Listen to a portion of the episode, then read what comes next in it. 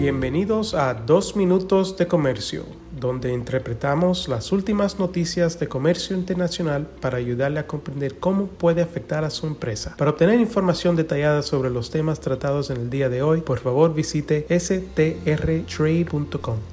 Hoy es jueves 28 de septiembre de 2023 y yo soy Álvaro Ferreira, consultor independiente con Sandler, Travis Rosenberg.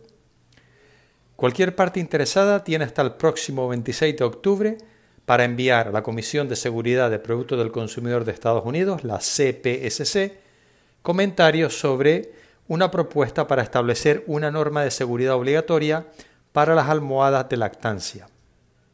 También se están considerando enmiendas a los requisitos de registro para consumidores de la CPSC para identificar las almohadas de lactancia como productos duraderos para bebés o niños pequeños, así como la lista de avisos de requisitos de la CPSC para incluir a las almohadas de lactancia.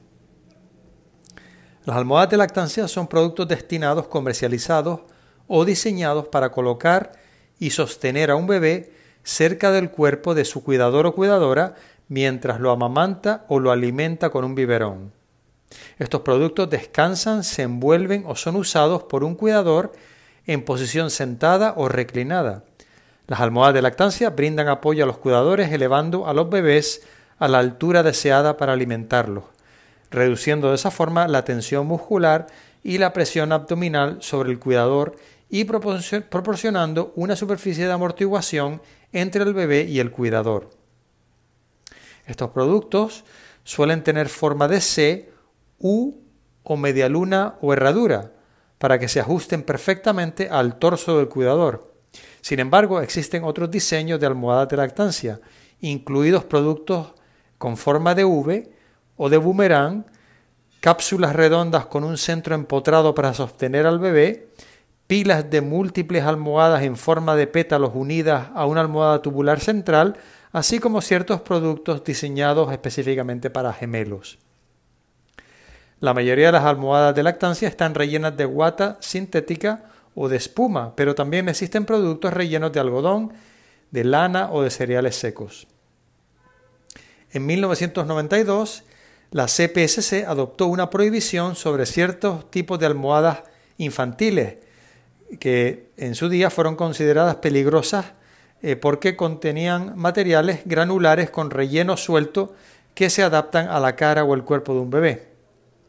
Ciertas almohadas de lactancia están exentas de esta prohibición sobre las almohadas para bebés, mientras que otras no entran dentro de su ámbito como por ejemplo las almohadas con un relleno no granulado. La CPSC señala que actualmente se comercializan muchos productos, tanto para amamantar como para descansar, a pesar del peligro de asfixia que representan varios de estos productos.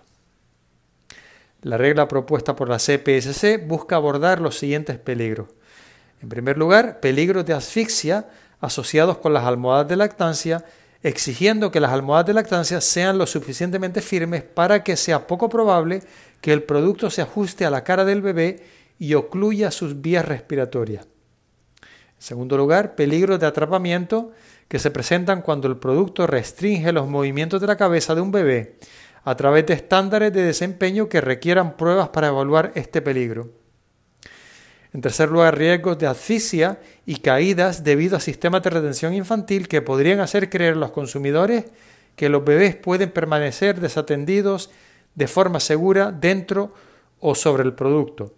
Y por último, riesgos de asfixia, atrapamiento o caída cuando se deja a un bebé desatendido dentro del producto, al requerir etiquetado y literatura instructiva para comunicar los riesgos de mejor manera. Como de costumbre, les mantendremos informados sobre cualquier novedad en lo que respecta a esta propuesta u otras propuestas similares. Muchas gracias por su fiel sintonía y reciban un cordial saludo de mi parte. Con profesionales en nueve oficinas, Sandler Travis Rosenberg es la firma de abogados más grande del mundo dedicada a asuntos legales de comercio internacional, aduanas y exportación. Este podcast es exclusivamente para fines informativos y no constituye un servicio legal. La contratación de un abogado es una decisión importante que no debe estar basada solamente en publicidad. Pídanos que le enviemos información gratuita por escrito sobre nuestras cualificaciones y experiencia. Envíenos un correo a strespanol.strtrade.com.